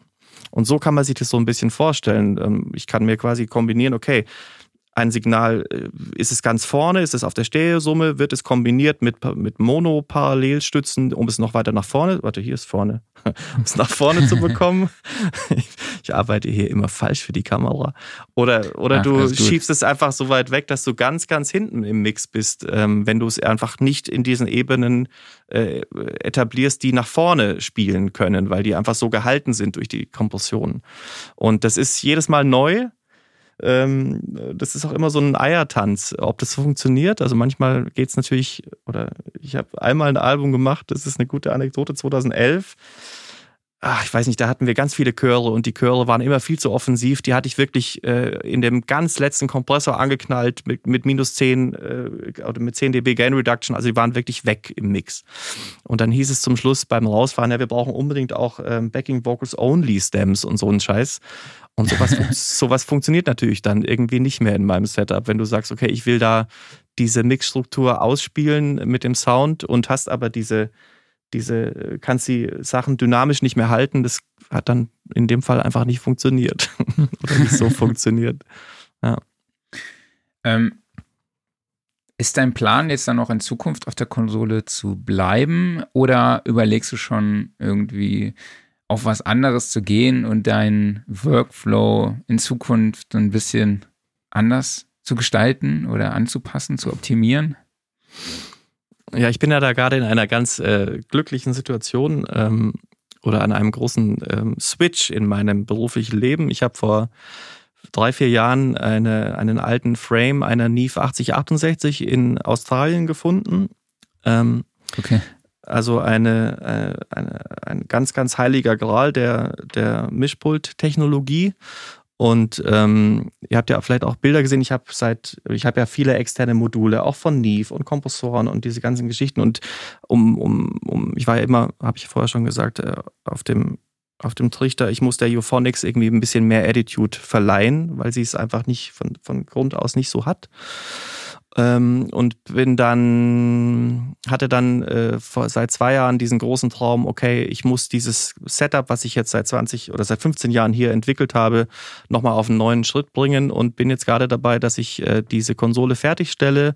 Ich habe die refurbished, ähm, quasi, ich habe die komplette Signalstruktur überarbeitet, ähm, äh, Verbindungen neu gelötet und alles auf, dem, auf, auf einen neuen Stand gebracht und bin jetzt gespannt, ähm, wie ich meine Vision, die sich jetzt so gut, die jetzt so perfekt für mich spielt, ähm, auf diesem neuen Ding auch etabliert bekomme. Das wird jetzt sehr spannend, aber ich habe da schon meine Konzepte auf jeden Fall. Ja. Aber heißt das dann, äh, du ersetzt die Euphonics komplett durch die Neve? Genau, das ist ja, ähm, das ist mittelfristig der Plan, wenn alles, wenn die, wenn die, wenn die ganz sauber spielt, dann irgendwann, ja. Dann lass uns die Euphonics vielleicht nochmal ganz kurz etwas genauer betrachten. Also wenn ich mir, ähm, sieht man von hier aus jetzt leider nicht so genau, aber wenn ich mir so einen Channel Strip angucke davon, äh, wie ja. ist der denn genau aufgebaut? Also wenn man also von oben nach unten durchgeht. Ach, der ist genauso klassisch aufgebaut wie an jedem anderen Pult auch. Du hast, ähm, jeder Kanalzug kann ähm, Stereo sein, habe ich ja schon gesagt. Das heißt, du hast pro Kanalzug zwei Mikrofonvorverstärker oder Universalvorverstärker heißen die hier. Du kannst einfach mit Mikrofonpegel, Linepegel draufgehen, mit äh, Trittschall und Phantom. Ähm, einzeln schaltbar. Das heißt, du kannst Stereo-Keyboards auf einem Input-Fader routen zum Beispiel. Dann hast du acht Auxe, äh, Mono, Stereo, alles äh, konfigurierbar pro, pro Cent-Einheit. Ähm, dann ein, ein Upper-Fader-System und ein Lower-Fader-System. Man spricht da nicht von Large und Small Fader, sondern die können beide parallel arbeiten. Du kannst unterschiedliche äh, Mischungen mit beiden Systemen machen. Du kannst es dir als Send konfigurieren oder als Return oder äh, als normalen ähm, Channel. Ähm, dann eine, einen Kompressor, Mono, ähm, den du integrieren kannst in jeden Kanal und äh, zwei EQs einzeln schaltbar. Wenn du einen Monokanal verwendest, kannst du ähm, quasi die, äh, also es sind zwei Vierband-EQs, kannst du die in Reihe schalten und hast acht Bänder pro äh, Monokanal, was auch sehr fancy ist. Und dann die Ausgangswahlschaltung, einfach Stereosummen und Bus, Busstruktur. Das ist aber eigentlich also schon eine sehr luxuriöse Ausstattung pro Kanal, ne? Total, so, total. Ja. Da ist nicht mehr viel Luft nach oben, würde ich sagen, was man noch machen kann. Ähm, wie, wie, muss ich mir das beim Recalling vorstellen? Also ähm, ich kenne das jetzt von Konsolen, dass du halt, wenn du was recallst zum Beispiel, wirklich hingehen musst und dann äh, zeigt der Computer dir an, okay, das und das ist der Wert, du drehst das Poti so lange, bis du dann den Wert matchst und dann ist das so. Ist das hier ja. genauso oder sind die, sind die Potis motorisiert? Hm, die sind nicht motorisiert, die zeigen, also sie springen, wenn du den Recall machst, auf ihren Wert. Mhm. Und um den Wert abzuholen, wenn du ihn verdrehen müsst, musst du einmal kurz äh, diesen, diesen Wert finden. Diesen, einmal diesen, hindrehen. Genau, einmal, einmal hindrehen. Eigentlich Endeffekt, wie bei meinem Zoom. wie man es bei vielen Synthesizer machen kann. Wahrscheinlich, ja, genau. genau. Aber du, also musst, also theoretisch, also du musst es ja nicht machen, ähm, wenn du jetzt nichts äh, äh, updaten möchtest oder mhm. keinen Wert ändern willst. Und ähm, es gibt auch gar nicht so viele Knöpfe. Also es gibt ja nur die Mikrofonvorverstärker, dann die äh, vier äh, AUX-Knöpfe pro Reihe. Ähm, weil alles andere ist im, im Center, im, im DSC-Modul integriert. Das heißt, du hast immer einen Knopf für, ich möchte den EQ von Kanal 22 haben und dann geht er in der Mitte auf und kannst dann dort äh, dezentral quasi, äh, nicht zentral kannst du das dort, dort alles äh, verdrehen und so weiter und so fort. Sehr spannend. Du sprachst die Automationen. Ja. Du, du, du musst auch jetzt nicht rüberfahren auf Kanal 1, sondern kannst alles aus der Mitte aus äh, steuern und kannst auch dort, dort sind auch die Motorfader verbaut, um, um sauber Automation zu fahren. Also die Konsole ist noch eine, die nicht komplett ausgestattet ist mit, mit motorisierten Fadern, sondern einfach VCAs. Okay. Oder D DCAs hier in dem Fall. Ähm, du sprachst eben äh, wirklich von, von einem großen MIDI-Controller da hinten. Ist es technisch so, äh, dass die, die Fernsteuerung tatsächlich übers MIDI-Protokoll läuft oder hast du das einfach nur so gesagt? Ich glaube, es ist tatsächlich so, aber da bin ich wieder zu sehr der mhm. Anwender. Also da darfst du mich nicht äh, festnageln. Ich glaube, dass es tatsächlich über irgendwie, also es, das, der Tisch spielt MIDI aus und findige Leute können, glaube ich, eben mit diesem, mit diesen MIDI-Daten auch ähm, neue Wege programmieren. ja. Und ähm, dann hast du eben deinen Maschinenraum erwähnt, wo die ganze Hardware dann tatsächlich drinsteht. Ähm, genau. Ist es ja. da so warm drin, dass da auch alles separat gekühlt werden muss? Also man, man kennt das ja irgendwie so von den großen SSL-Pulten, die dann separat gekühlt werden müssen. Ist das hier bei der Euphonics auch so? Genau, ja. Also ich habe, glaube ich, äh, meine Klimaanlage ist, ist äh, bei 12,5 Kilowatt und sie ist eigentlich gerade so on the edge, dass okay. sie noch funktioniert. Also das ist eine, eine, eine richtige Sauna da mhm. hinten drin, wenn man, wenn, wenn es nicht aktiv gekühlt ist. Einen Aufguss machen. Stimmt. Ge genau, ja. Schaltest du das Pult auch aus oder ist das so ein Pult, was man 24 Stunden laufen lässt? Tatsächlich funktioniert es sehr gut, es auszuschalten. Okay. Also, ja. Die Stromrechnung wird es dir wahrscheinlich danken, ne? Auf jeden Fall, auf jeden Fall. Also ich habe, es wurden mal ganz am Anfang wurden, wurden in der, in der Power Supply, äh, ich glaube, überdimensionierte Kondensatoren eingebaut äh, von einem befreundeten Techniker und und das war am Anfang so eine, so eine, so ein äh, Achillesferse der Konsole, glaube ich, die Stromversorgung. Und seitdem dieses, aber das, seitdem das da drin ist, äh, hatte ich nie technische Probleme mit dem, mit dem Pult an sich. Ja, also auch mit dem Ausschalten eben nicht. Ja. So, wir haben noch äh, Fragen von B-Sounds. Ich glaube, da geht es nochmal um dein, dein Mischsystem. Und äh, er geht nochmal darauf an und sagt, sprich, du schickst mehrere Signale in verschiedene Sends und steuerst darüber auch ein wenig die räumliche Darstellung. Also Send 1 Hintergrund, Send 2 Vordergrund, Send 3 links. Kann man sich ja, das so links. Vorstellen? Links ist jetzt schon eine Sache von Panning, das würde ich jetzt nicht über Kompression machen. Aber es ist dadurch, ich habe, ähm, man kann es ja mal ganz kurz abreißen, ich habe Basic Setup, ist, ähm, ist ein 33609 von Neve, dann zwei VECREC äh, TSL3, ein TSL4, ein 1176, ein Vertigo äh, und ein äh, äh TG2 ähm, EMI Chandler. Und von diesen Summen, die ich bespiele, äh, dadurch, dass sie mehr oder weniger komprimieren, haben die für mich, kann es ja auch gar nicht wirklich wissenschaftlich erklären, stellt sich so dar, dass sie einfach eine gewisse Tiefe haben. Und ich, je nachdem, welchen Bus ich anspiele, äh, desto mehr verändert sich die Vorder-, Vorder und Hinten-Darstellung des, des Signals im Mix. Ja, das ist sehr, sehr spannend, finde ich, für mich. Okay. Ihr führt das noch so ein bisschen weiter aus und sagt dann, äh, also mir geht es vor allem darum, ob ein Signal in verschiedene Sends geht. Beispiel Bassdrum in Send 1, 2, 3 und 4 das kann eben genau der, der, Fall sein. Und das ist von Song zu Song unterschiedlich. Und das Krass. ist das Spa Spannende an diesem, dass es eben, genau, also es ist oft so, es gibt, es, es gibt natürlich Busse, da ist sehr, sehr viel drin. Ähm, es gibt Busse, die machen nur die Drums. Es gibt äh, Busse, die machen oft nur Keyboards und Gitarren. Aber es gibt auf jeden Fall diese, diese, diese, diese Querverbindungen, eben diese Quersummen, dadurch, dass dass manches einfach so geil äh, dann miteinander fungieren kann, wenn du einfach insgesamt einen Bounce findest für, für einen gewissen Song. Also aus Drums, Bass, getan. Und das äh, finde ich sehr, sehr spannend. Ähm, oder das ist genau das, was ich so gerne mag, weil einfach weil du damit noch so jede äh, Lücke im Signal äh, im, äh, stopfen kannst und einfach so eine. Verzahnung ähm, im, im Song finden kannst, die, mhm. die, die für mich, die für mich sehr wichtig ist. Von, von meinem Workflow her. Ist natürlich das Gegenteil von einem schön aufgeräumten, transparenten, äh, modernen, äh, poppigen Song irgendwie, sondern es ist immer, es arbeitet immer sehr viel alles miteinander bei mir. Ja.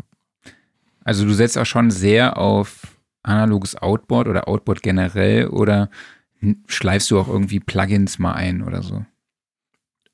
Natürlich äh, habe ich äh, wahrscheinlich auch wie jeder ganz, ganz viele digitale Sachen, äh, Plugins mit drin.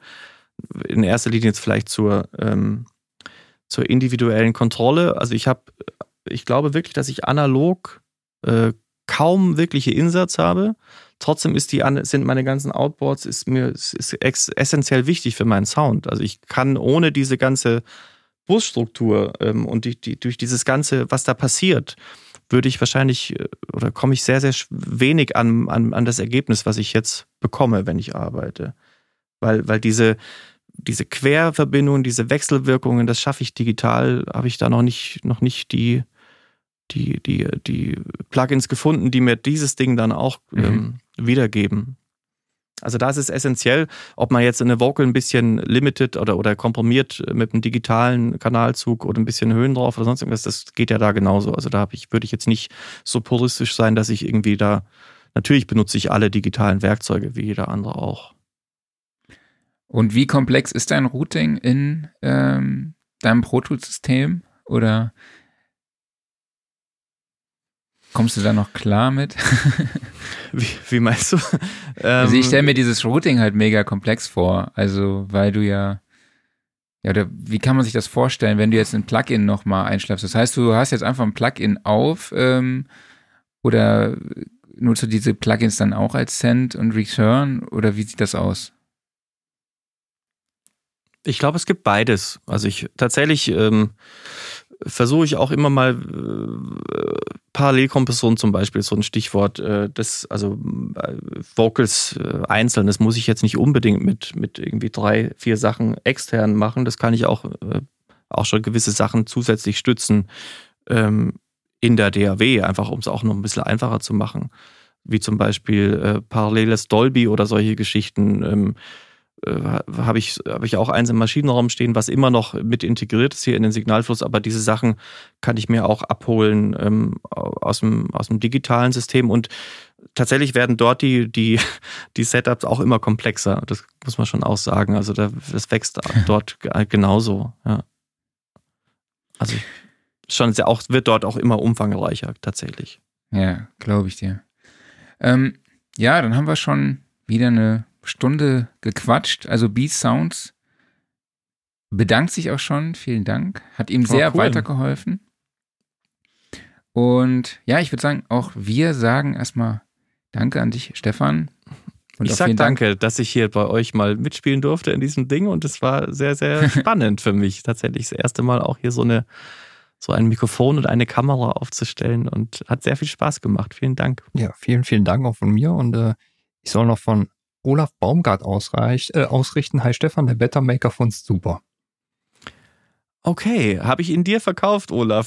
Fragezeichen. sehr gut. Sehr gut.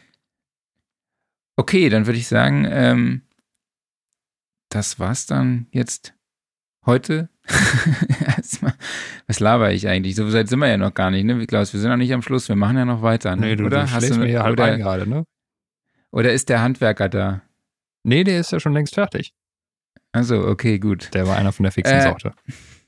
Okay, Stefan, vielen lieben Dank, dass du dir heute Morgen die Zeit für uns genommen hast. Ich fand es war sehr, sehr, sehr spannend. Vor allem auch, du hast ein sehr, sehr angenehmer Gesprächspartner. Ich hoffe, dass wir uns mal persönlich auch mal treffen in live, wenn diese ganze super. Corona-Geschichte schön, ja. vorbei ist und dann vielleicht gehen wir mal zusammen dann zu den zum Eishockey. ähm, Ja, klar, gerne. okay, dann würde ich sagen, mach's gut und ich hoffe, wir sehen uns. Bye, bye. Mach's gut. Ciao. Tschüss. Ja, sehr spannendes Thema, sehr komplex, ähm, aber ich glaube, man hat uns angemerkt, dass wir da nicht so tief in dem Thema drin sind. Das ist, ähm, wenn, ich meine, wir sind ja auch beide Ex-SAEler und ähm, dann hast du da halt äh, viel an den großen Konsolen gearbeitet, aber wir saßen beide danach nicht mehr an großen Konsolen, ne? sondern sind dann einfach in andere Richtungen abgedriftet und ähm, dann bist du halt in dieser Materie auch nicht mehr so drin. Ich, bei mir ist trotzdem noch immer noch die große ähm, Faszination. Also es juckt mich richtig in den Fingern, dieses, äh, dieses Pult anzufassen und daran zu arbeiten. Aber Ja, man muss halt die absolut. entsprechenden Möglichkeiten dafür haben. Ja, vor allem, ich finde das so krass, dass das dass auf dem Teil, auf der Steuereinheit einfach noch DOS 2.0 läuft und dass damals ist halt schon, dass die Digitaltechnik halt damals auch schon so weit war, ja. Ähm, und dass der praktisch ein Workflow ist, der jetzt auch zukunftsträchtig ist, sage ich jetzt einfach mal, oder wie würdest du sagen? Würde ich genauso sehen. Also, ähm, die haben zum Glück damals geguckt, dass die ein System aufbauen, was halt rock solid ist und auch einfach läuft, ne? sowohl Software als auch Hardwaremäßig.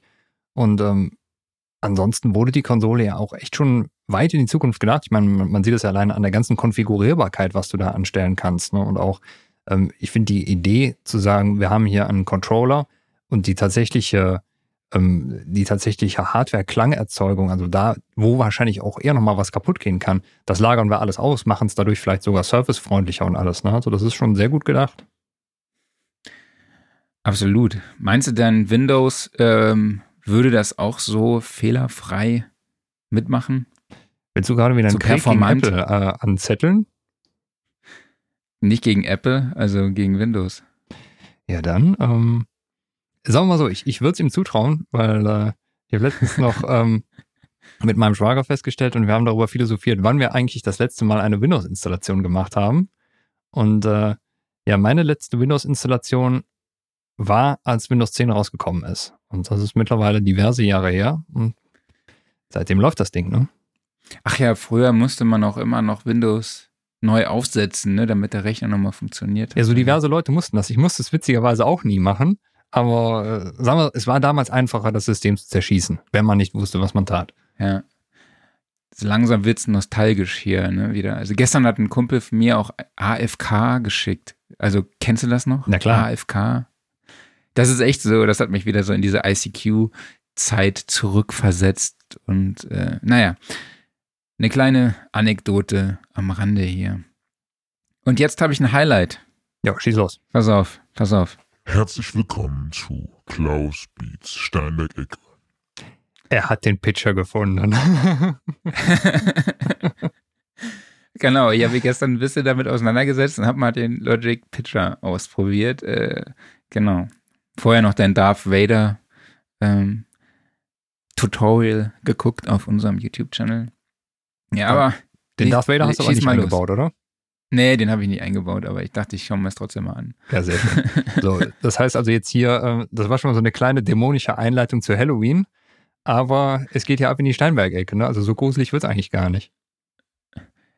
Nee, es sieht eigentlich ganz, äh, wie gesagt, auch wieder zukunftsorientiert aus. Vor Es- allem, Ja. wenn man bedenkt, äh, we- welche Restriktionen es seit oder beziehungsweise ab November wieder geben wird. Nämlich, es war das, ist das Update, was sich wahrscheinlich schon viele se- seit dem Lockdown gewünscht haben, nämlich ein neues VST Connect, nämlich Version 5. Genau. Und damit kann man auch gruselige Bilder übertragen und auch gruselige Musik, aber äh, Steinberg hat äh, VSD Connect überarbeitet und äh, ja, es geht hauptsächlich darum, dass, ähm, dass das Videostreaming darin aktualisiert wurde. Also man kann jetzt äh, den Videokanal aus der DAW damit direkt übertragen. Also es ist äh, vor allen Dingen dann vermutlich gedacht für beispielsweise Synchronisationsarbeiten.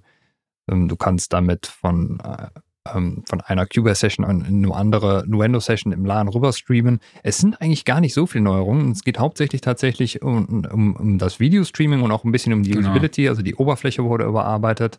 Ähm, wenn man sich das auf der Homepage anguckt, ähm, wie gesagt, die Liste, die Liste ist relativ kurz, aber äh, ich denke, das sind einfach die Sachen, die noch gefehlt haben und ähm, deshalb ist das Update auch sehr, sehr preisgünstig. Also für alle, die VST Connect schon hatten, ähm, der Preis war irgendwas, glaube ich, das war eine krumme Zahl, irgendwie so 37 Euro oder sowas drum.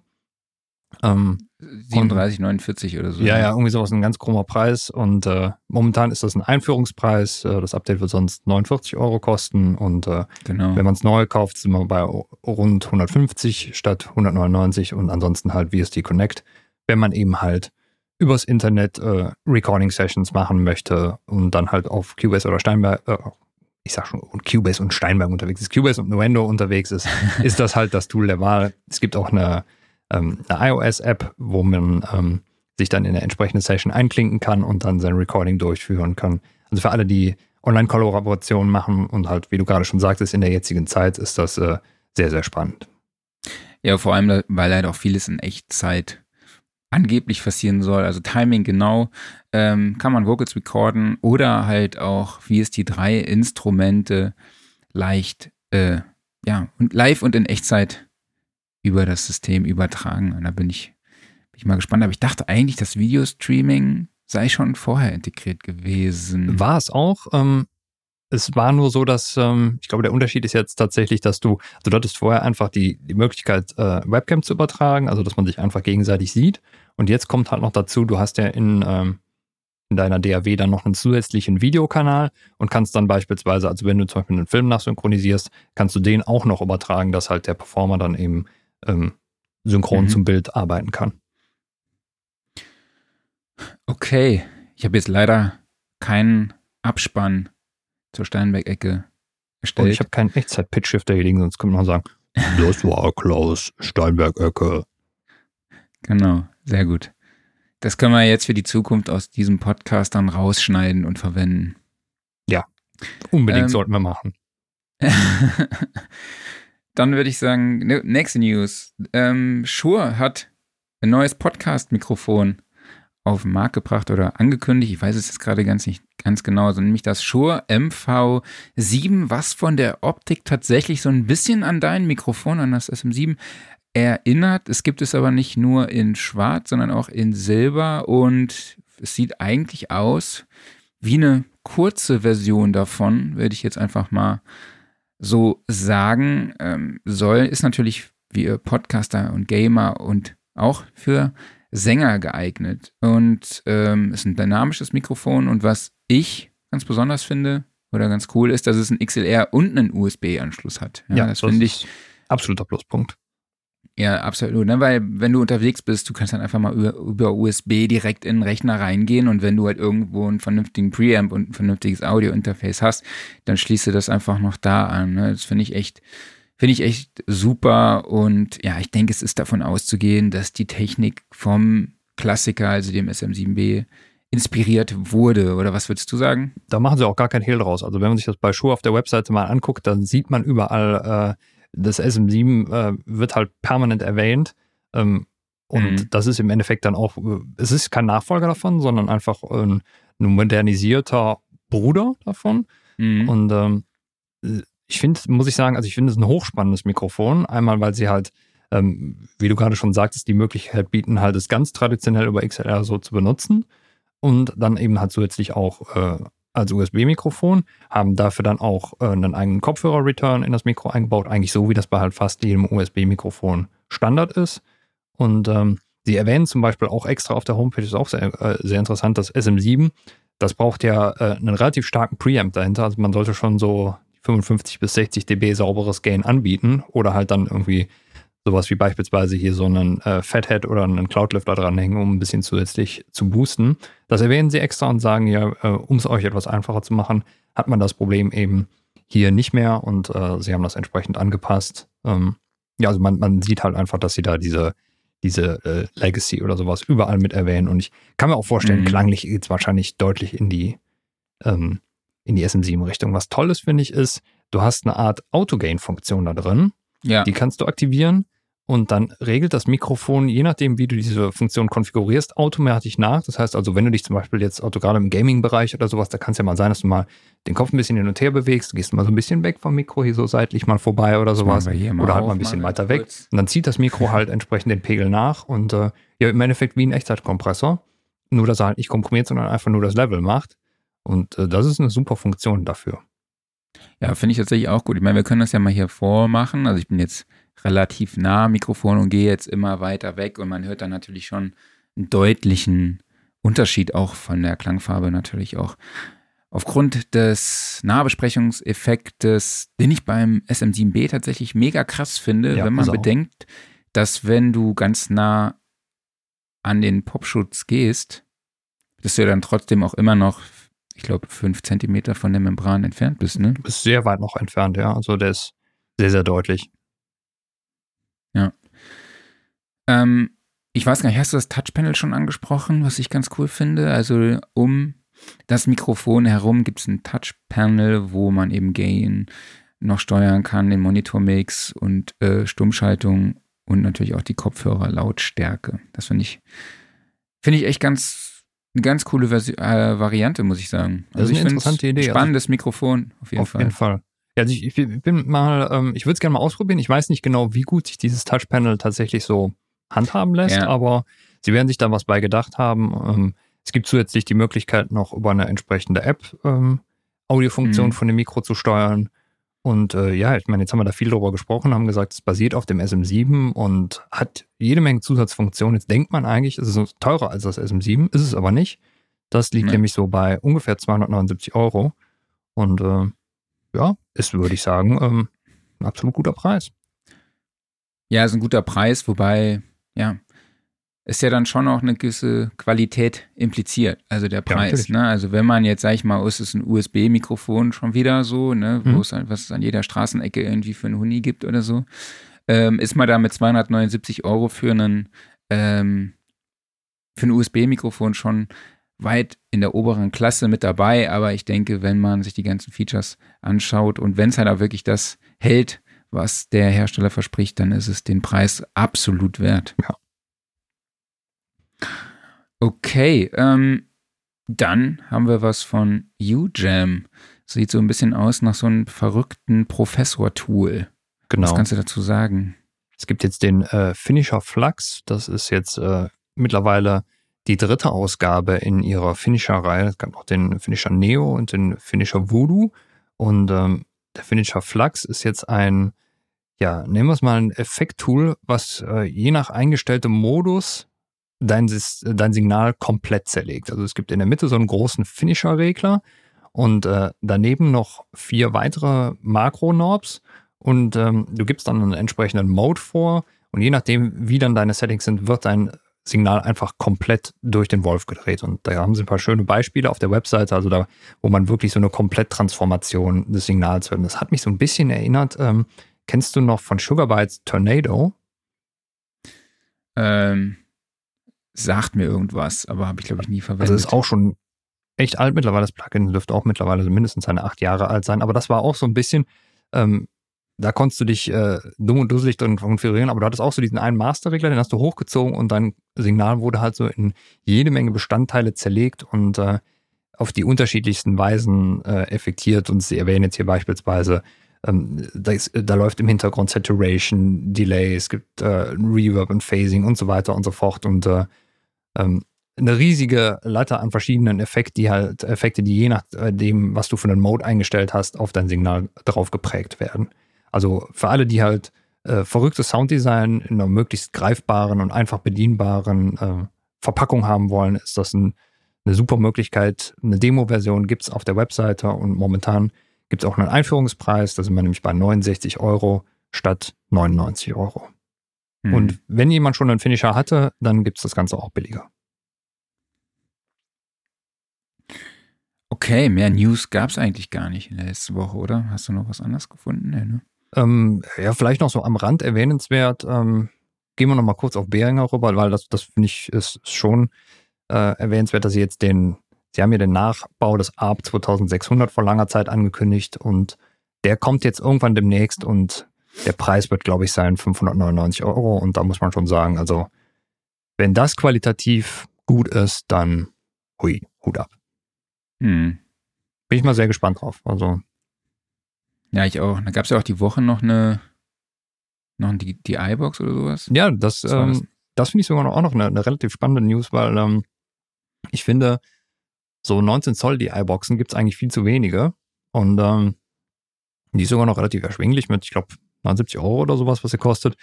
Wie sie klanglich ist, ja, muss man mal sehen, müsste man mal ausprobieren. Aber wenn die was taugt, dann äh, wäre die sogar interessant für mich, weil ich bin nämlich momentan auf der Suche nach ein paar vernünftigen DI-Boxen, die halt jetzt nicht Unsummen kosten sollten. Hm. Und wenn ich sie dann ins Rack schrauben kann, ist es noch besser, weil ansonsten hast du halt immer diese Kästchen, die irgendwo rumliegen. Und das nervt mich. Okay. Ähm, Workflow der Woche. Hast du was? Workflow der Woche, ja, ich habe was. Und zwar, ähm, ich bin über ein kleines Tool gestolpert, ähm, das nennt sich Everywhere. Und äh, das ist eigentlich ein Suchsystem. Und ähm, jeder, der mal die, die Suche von Windows verwendet hat, der weiß, es ist nicht unbedingt das geilste System, weil es ist halt arschlangsam. Wie? Und ähm, das ist bei Everywhere nicht so. Das Ding ist super schnell. Das scannt einmal das System komplett durch, macht das auch sehr, sehr zügig und äh, ist dabei auch ziemlich performant im Hintergrund. Und wenn du dann halt, auch wenn du hunderttausende Dateien auf dem System drauf hast, wenn du nach irgendwas Bestimmtem suchst, das Ergebnis ist direkt da. Das heißt also Leute, die öfters mal Dateien suchen, die in irgendwelchen abstrusen Faden liegen, ähm, für die ist das super. Also da spart man eine Menge Zeit durch, als wenn man die Windows-Suche bemüht. Okay. Von dir was Negatives gegenüber Windows. Du, ich sag genug Negatives über Windows. ich bin da ganz neutral. Ja, also mein Workflow der Woche, ich habe es ja vorher schon erwähnt oder ihr seht es ja auch im Bild. Ich habe hier ein komplett neues Streaming-Setup mir aus, aufgebaut, beziehungsweise mein Streaming-Studio in Schlafzimmer zu Hause, wie soll man sagen, umgezogen. Und ähm, habe jetzt hier einen sehr schicken Home Big von Session Desk, also den Studiotisch. Und den, ähm, ja, ich bin tatsächlich sehr begeistert. Also es ist jetzt nicht hier irgendwie, wie du es schon erwähnt hast, so bezahlt, sondern ich finde den tatsächlich wirklich echt richtig cool, weil ähm, er einfach nicht so riesig ist. Er bietet das, was ich jetzt brauche, eben eine kleine Tischplatte und links und rechts habe ich jeweils zwei Racks mit drei, äh, drei HE. Ach Quatsch. Doch, zwei 3 HE-Racks und ja, es bietet eben alles, was ich brauche. Was ich ganz toll finde, ist tatsächlich, dass äh, in der Tischplatte Löcher integriert sind zur Kabelführung. Das heißt, ich kann alles irgendwie unter dem Tisch per USB, äh, also meine USB-Kabel legen oder meine ganzen anderen Kabel, äh, wie zum Beispiel jetzt hier für den Zoom L8 oder mein Stream Deck oder äh, keine Ahnung, für mein ähm, Blackmagic Presenter. Das heißt, ich habe jetzt nicht irgendwie alles von hinten hole ich mir hoch, sondern von vorne auch teilweise hier vor den Racks sind halt auch dann mittig Kabelschichte installiert. Und ähm, ja, was auch richtig cool ist, ist, dass die Oberfläche unbehandelt ist. Also es sind, es sind Birkenholz, was da verwendet wird. Ähm, ich habe die Oberfläche noch unbehandelt gelassen, aber es ist auch so, dass ich jetzt überlege, sie doch zu behandeln, weil äh, sie dann doch ein bisschen, ja, wie soll man sagen, anfällig ist für Kratzer oder für Filzstifte von meiner Tochter. Also ich weiß nicht, vielleicht ist es auch im Moment noch so dieses Gefühl, okay, du hast was Neues und du musst jetzt einfach aufpassen, dass da kein Kratzer dran kommt, weil also hat man das immer noch.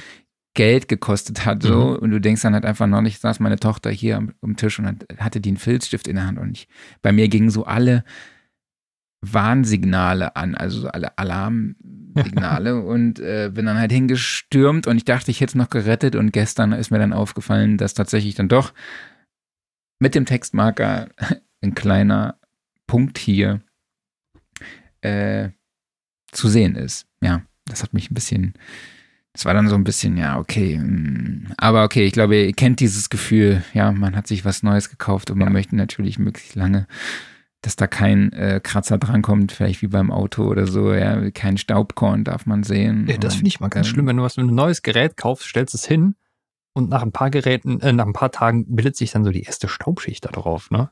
Das ist ganz ja. schlimm, weil vorher war das alles wirklich so geleckt sauber. Ja. Ja, und ähm, ja, was mein Setup, wie sieht's noch aus? Hier auf, die, auf den Racks habe ich dann halt meine Speaker stehen und mal, es gibt auch optional noch eine Keyboard-Lade, die habe ich jetzt aktuell nicht installiert, weil ähm, ich noch Abstellmöglichkeiten brauche, also Platz, um irgendwie Büromaterial zu verstauen, weil meine Frau sich auch ab und zu hier an den Tisch dann eben setzt und auch hier arbeitet. Ähm, ja, das Ding ist auch okay, IKEA-konform, sage ich jetzt mal. Ne? Also ich habe so IKEA-Container, ähm, da habe ich jetzt aber die Rollen drunter abgeschraubt und die passen optimal unter den Tisch. Ähm, genau. Guck mal, Tipp von ja, Valomati schon, lass es doch von deiner Tochter grafisch gestalten und danach versiegelst du mit Klarlack. Witzigerweise gab es die Aktion von dem Entwickler, ich sage jetzt mal dem Bauer oder einem der Gründer von Session Desk, der äh, einen Tisch von seiner Tochter und ihren Freundinnen hat lackieren lassen. Den hatten wir auf der Studioszene 2019 dann auch versteigert. Also es war echt eine schöne Geschichte und da wird es in Zukunft auch noch ein paar Sachen geben, ähm, was in diese Richtung geht. Also finde ich auch eine, eine tolle Sache auf jeden Fall. Vielleicht lasse ich das sogar machen. Also ist eine gute Idee. Er bringt mich da, genau, Inspiration auf jeden Fall. Ja. äh, der Tisch kostet aktuell 709 Euro. Die Keyboard-Lade gibt es für 139 Euro, also sind wir bei knapp bei 850 Euro. Und man kann sich dann, habe ich jetzt nochmal die Idee gehabt, mir vielleicht noch ein drittes Rack dazu zu holen, was ich in die Mitte stelle, damit ich dort vielleicht meine Streaming-Kamera dann draufstellen kann, weil ihr werdet es wahrscheinlich gesehen haben im Stream, ich gucke halt nicht immer in die Kamera, weil ich euch natürlich jetzt hier im Stream auf dem Rechner sehe, wo ich auch meine Notizen habe. Ähm, habe mir zwar jetzt nebendran noch ein iPad aufgestellt, wo ich euch dann auch sehe, aber dann sieht es auch so aus, als würde ich die ganze Zeit irgendwie hochgucken. Also da bin ich noch am Optimieren und habe ich mir überlegt, wenn ich jetzt so ein Rack hier noch in der Mitte hätte, dann kann ich da die Kamera draufstellen und ähm, genau, dann wird es vielleicht auch besser aussehen. Und ja, also wie ihr auch hört, wir sind auch ständig hier am Optimieren ne, für unsere Streaming-Geschichte hier. Das ist eigentlich auch das Schöne. Also es ist noch so viel Luft nach oben und äh, das pusht einen auch immer so ein bisschen da noch neue Sachen auszuprobieren. Ja. Das Problem ist, ich bin jetzt zum Beispiel total neidisch auf dein gutes Bild, ne? Also hier mit meiner pisseligen Logitech-Kamera. Ähm, du hast jetzt da ja, ich bin jetzt schön, ja doch. bei der Sony ZV1 gelandet, ähm, eine Vollformat-Kamera. Also ich glaube, die hat 800 Euro gekostet oder so. Also und gehe jetzt halt HDMI raus in meinen Representer. Den Representer schalte ich dann halt als Videoquelle ein und also nutze ich als Videoquelle den und auch als Audioquelle, weil aus dem Zoom L8 gehe ich jetzt in den Representer, damit das damit Bild und Audio synchron sind. Also wir haben da jetzt schon ein sehr, sehr komplexes Setup ne, mittlerweile. Ja, 800 Euro, ah. Es ist, ja, für das, für das Geld könnte ich mir auch schönes Audio-Gear holen. Da muss das Video dann doch noch ein bisschen zurückstecken. Ja, aber wenn du überlegst, was normalerweise solche Streaming-Kameras kosten, ne? Ja, also und das ist ja die Frage, nutze eine DSLR oder was weiß ich was, ähm, aber die Kamera, die arbeitet halt auch voll, also automatisch, ne? Also für Leute wie mich, die sich zwar schon ein bisschen mit Videotechnik auskennen, aber äh, wir machen ja auch alles selber. Ne? Also wir haben jetzt nicht hier irgendwie noch einen Techniker im Hintergrund, sondern wir bedienen halt unser Streaming-Tool. Wir nehmen den Podcast auf, gleichzeitig wir schicken uns per Delgato, El Delgato Stream Deck hier Nachrichten hin und her. Ähm, und dann halt zusätzlich noch den Videokram zu bedienen und ähm, auszuleuchten und alles Mögliche. Äh, da bin ich schon happy, dass ich da eine Kamera habe, die das zum größten Teil eben automatisch macht, basierend auf den Settings, die ich natürlich einstelle. Und da muss ich halt wirklich sagen, die ZV1 äh, finde ich da super. Das Einzige, ich weiß nicht, ob ich es schon mal erzählt habe, war natürlich, dass man die auch als, es gibt eine Webcam-App für äh, die Sony ZV1. Das heißt, man schließt sie einfach über USB am Rechner an und kann sie dann eben schon so ohne zusätzliches Outboard, Video-Outboard, wie jetzt eben den Representer von Blackmagic, anschließen, also einbinden als Videosignal. Und ich habe mir sehr viele Tutorial-Videos angeschaut zur Kamera, auch für das zum Thema Streaming-Setup. Und da habe ich scheinbar überhört, dass es diese App nicht für Mac gibt, sondern nur für Windows. Ja, ich glaube, das war mal Also- dein Aufreger der Woche, oder? Ich glaube, das war mal mein Aufreger der Woche, ja. Und ähm, aber mittlerweile finde ich es eigentlich ganz cool. Ähm, diese Lösung mit dem Representer ist halt cool, weil der halt eben auch einen, eins, einen separaten Audioeingang hat und dann dadurch das Videosignal halt auch wieder dann ähm, synchron ist. Aber sobald es die App gibt, werde ich natürlich auch mal, oder diesen Treiber gibt, werde ich natürlich das auch mal versuchen, ohne den, den Representer, weil der macht auch leichte Geräusche. Ich weiß nicht, ob ihr das im Hintergrund hört, aber obwohl Ja. jetzt hier mittlerweile bei mir alles irgendwie, bei mir sind gerade überall die Lüfter an. Ja, ja, nee, nee, also ich höre gerade nichts, aber wir haben da auch ein bisschen im Vorfeld rumoptimiert und äh, dann musste dann nochmal die Steckdose gewechselt werden, weil irgendwas brummte und so. Also, Genau, bei der Kamera habe ich nämlich jetzt, äh, die Kamera habe ich nicht an einem Netzteil dran, sondern die Stromversorgung läuft über eine Powerbank.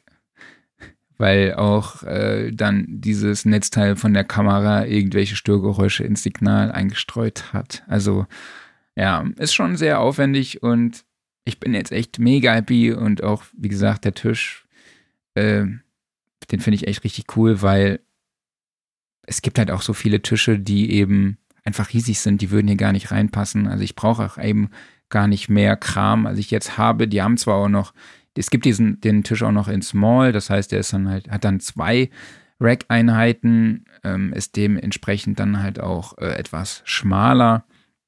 Und die haben aber auch so ein Desk, ich weiß nicht, wie der heißt, irgendwie Producer Deck oder sowas, Producer Desk. Da ist halt einfach nur ein Tisch und unten noch eben eine, ja, noch eine Lade für, wo du dann dein Keyboard draufstellen kannst und für die Maus halt. Und mehr hat das Ding einfach nicht. Ist auch super praktisch, aber ich finde es schon irgendwie jetzt cool, eben dann die Racks links und rechts zu haben, wo ich dann auch meine Monitore draufstellen kann. Und da habe ich ja noch diese Fluid Audio Stative, die dann so ein bisschen entkoppeln. Ähm, und damit ich die Monitore auch so auf Ohrhöhe, Ohr, Ohrhöhe, Höhe, Ohrhörer. Ohrhö Wir haben es aber beide heute hab- irgendwie mit den Wörtern, ne? Ja, ja, ich weiß auch nicht, ich weiß auch nicht. Ähm, Keine Ahnung. Vielleicht, ja, äh, vielleicht ist es bei mir liegt es heute auf jeden Fall daran, dass ich ständig hier am Checken bin, ob ich alles irgendwie richtig verkabelt habe und so, weil auch den Monitormix mussten wir noch mal ein bisschen bearbeiten, weil ihr euch doppelt gehört hattet und so, oder du. Und ja. Aber ich glaube, über dieses Streaming-Setup müssten wir noch mal eine eigene Folge machen. ne? Da können wir gerne irgendwann mal eine eigene Folge drüber machen. Genau. Okay, Stunde 30. Mhm. Haben wir noch was oder machen wir einen Sack zu? Also zu Gast haben wir nächste Woche noch Daniel Seidel von Studio of Rock Studio, Studio. Also heute, ja, heute ist sprachlich auf jeden Fall der Wurm drin. Ansonsten würde ich sagen, wenn ihr uns nicht schon irgendwo abonniert habt, abonniert uns, egal wo. Äh, YouTube, Spotify, Facebook, Apple Podcasts, Apple Music und äh, Amazon Music. Wo sind wir noch? Twitch. Dieser Twitch, genau. Wir haben immerhin letzte Woche einen Zuschauer gehabt oder so. Und einer mehr als null. genau, einer mehr als null. Und tut uns leid, dass wir keine Musik angespielt haben. Es gab diverse Anfragen in den Kommentaren, dass wir doch bitte Andreas Gabalier mit Hula Palu oder sowas spielen sollen. Damit kann ich euch jetzt leider nicht dienen, aber wir wollen oder ich will euch mal einen kleinen Trailer zur Produktion meiner Band vorzeigen, vorspielen. Das ist jetzt auch ein, ein, äh, eine Premiere, dass wir hier über StreamYard ein Video einspielen. Ja? Und da bin ich mal gespannt, ob euch nicht gleich die Ohren wegfliegen, ähm, weil ich auch nicht weiß, wie laut das ist. Wir haben es vorher Vorfeld gar nicht getestet, weil du noch Besuch hattest vom, vom Handwerker. So sieht's aus. Dann gib mal Gas.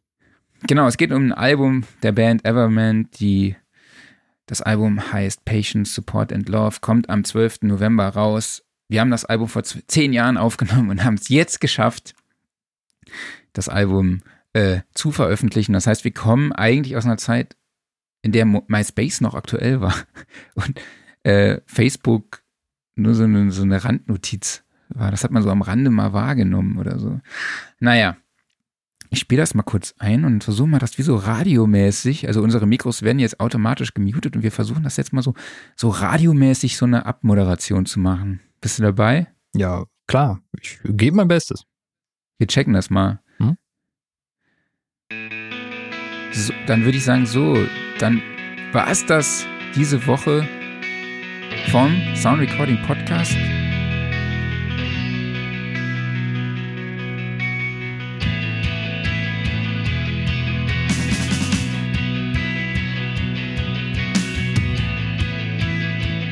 Wir hören uns nächste Woche und jetzt nochmal richtig Gas.